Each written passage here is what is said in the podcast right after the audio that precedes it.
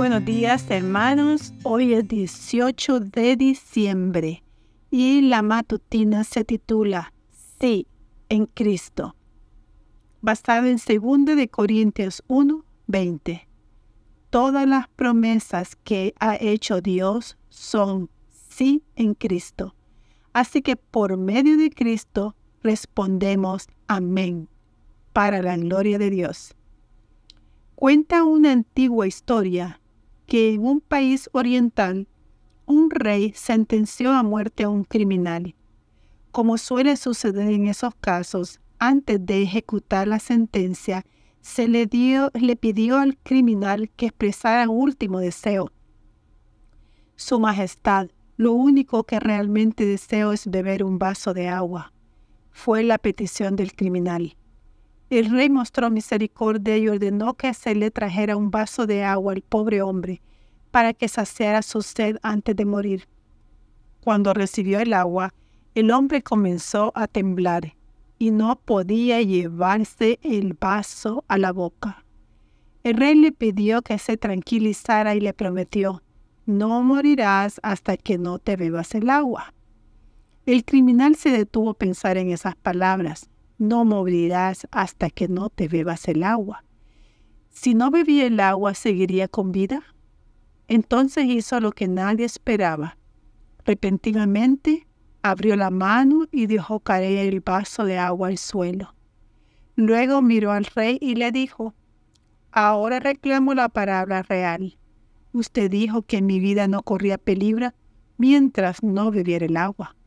Ahora ya no podré beberla el rey tuvo que cumplir su palabra y el hombre quedó vivo. Si un rey humano honró la promesa que había hecho, ¿acaso será diferente el rey del universo? Cristo vino al mundo para asegurarnos que Dios no fallará, que sus promesas son fieles y verdaderas. Pablo captó esto al decir, todas las promesas que ha hecho Dios son sí en Cristo.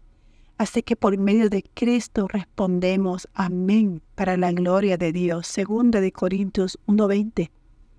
En Cristo, cuando de las promesas divinas se trata, la respuesta de Dios para nosotros siempre será un sí definitivo. Por eso busca cada mañana esas promesas en las escrituras. Atesóralas en tu corazón, memorízalas en tu mente, reclámalas con tu boca puedes tener la certeza de que en Cristo está el sí para esa promesa que realmente necesitas. Dice Elena White que deberíamos tomar las promesas de Dios una por una y examinarlas estrechamente por todos lados para que apoderarnos de su riqueza y ser aliviados, consolados y fortalecidos por ellas. Promesa para los últimos días Página 12. Hoy podemos dejar caer el vaso y decirle a Dios, gracias, porque en Cristo todas las promesas son un sí para mí. Querido Padre Celestial, alabamos tu nombre y agradecidos estamos por ese sí en Cristo. Danos la fe en todas esas promesas y quédate con nosotros hoy en este preciso día. En el nombre de Jesús. Amén. Feliz y bendecido día.